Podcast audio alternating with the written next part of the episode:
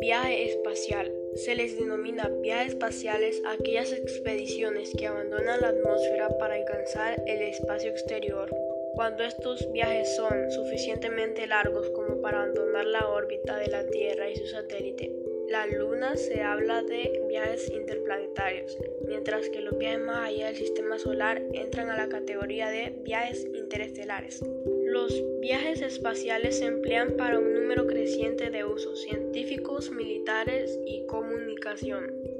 Los viajes espaciales precisan de cohetes de combustible químico para abandonar la atmósfera, mientras que una vez alcanzado el espacio exterior pueden emplear diversos métodos de propulsión. Historia. La idea de viajar fuera de nuestro planeta se remota a la antigüedad, ya en tiempos romanos. El filósofo griego Plutarco relataba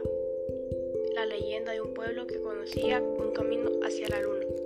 Y también Luciano de Samonata escribió una historia verdadera, un relato sobre un viaje a la luna con selenitas incluidos, aunque advirtiendo al lector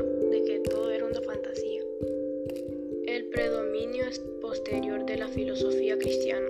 que negaba la posibilidad de otros mundos, produjo el abandono de estas ideas durante los siguientes 14 siglos, hasta la revolución astronómica iniciada en el siglo XV con Copérnico y continuada después por Kepler y Galileo,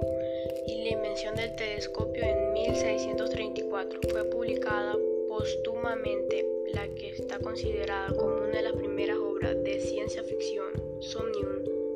narración sobre un viaje a la luna escrita por el astrónomo Johannes Kepler.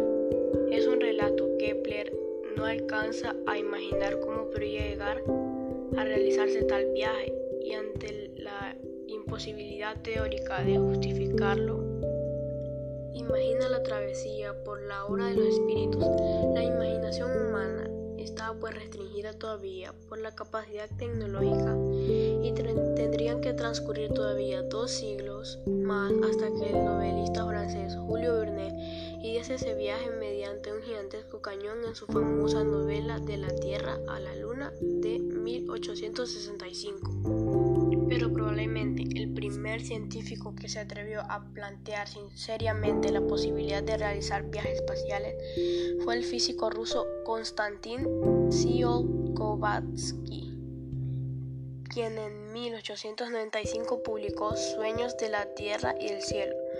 un relato en donde el autor imagina y describe asentamientos humanos en el espacio si bien el salto de la ciencia ficción a la ciencia se produce con la entrada en el siglo XX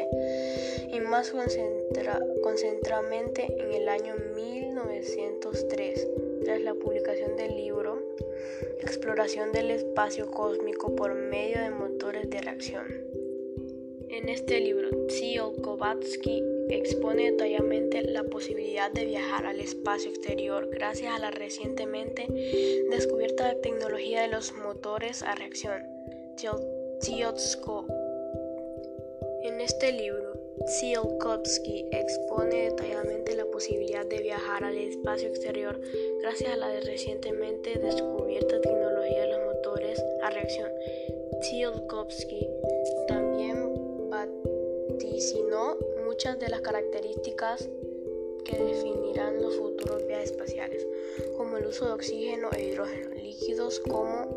propelentes, o el empleo de cohetes a varias fases durante el lanzamiento, así como la utilización de trajes presurizados y de energía solar en el espacio. En 1908, el lituano Friedrich Sander, discípulo de Tsiolkovsky publica Problemas de los vuelos interplanetarios, desde donde aborda los problemas de un viaje espacial enfocado especialmente en un viaje a Marte, siendo el primero en surgir la creación de invernaderos para las naves. En 1923, el físico alemán Hermann Hobert, desconociendo los trabajos de sus colegas rusos, publicó un libro similar al de Tsiolkovsky bajo el nombre al espacio en cohete y a partir de esta obra se seducen en Occidente varios estudios y ensayos sobre las posibilidades de los viajes espaciales destacando el problema del viaje espacial del eslovento Hermann Photonic y El camino hacia el viaje espacial del propio Obert, ambos publicados en 1929. Durante las décadas de los 30 y 40, parte de esas ideas empiezan a ser desarrolladas en 1927. Se fundan la Sociedad Alemana de Viajes Espaciales y en 1933 la British Interplanetary Society. En 1936 se funda en California el, laboratorio aeronáutico Guggenheim, que será renombrado como GPL en 1944. Pero es especialmente tras el estallido de la GM cuando se acelera la investigación en este campo en busca de sus posibles aplicaciones militares. Tras la guerra, los norteamericanos se apropian de la tecnología de, cohetes alemana, liderada por el ingeniero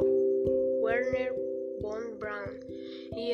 y entre 1946 y 1952 consiguen lanzar los cohetes B-2 hasta una altitud de 200 kilómetros, convirtiéndose así en los primeros objetos en abandonar la atmósfera. Paralelamente, en mayo de 1946, el proyecto RAND presenta un informe sobre el diseño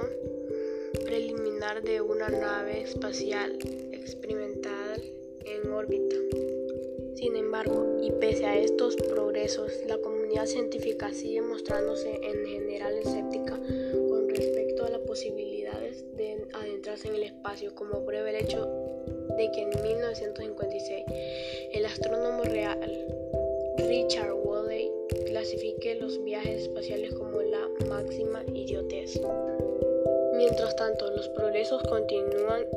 y el 4 de octubre de 1957 los rusos liderados con el ingeniero Sergei Korolev lanzan el primer satélite de la historia, el Sputnik, para un mes después poner en órbita el primer ser vivo, la perra Laika. Estos acontecimientos enmarcados en el contexto de la Guerra Fría impulsan a los Estados Unidos a acelerar un propio programa espacial, iniciando la conocida como carrera espacial hacia la Luna.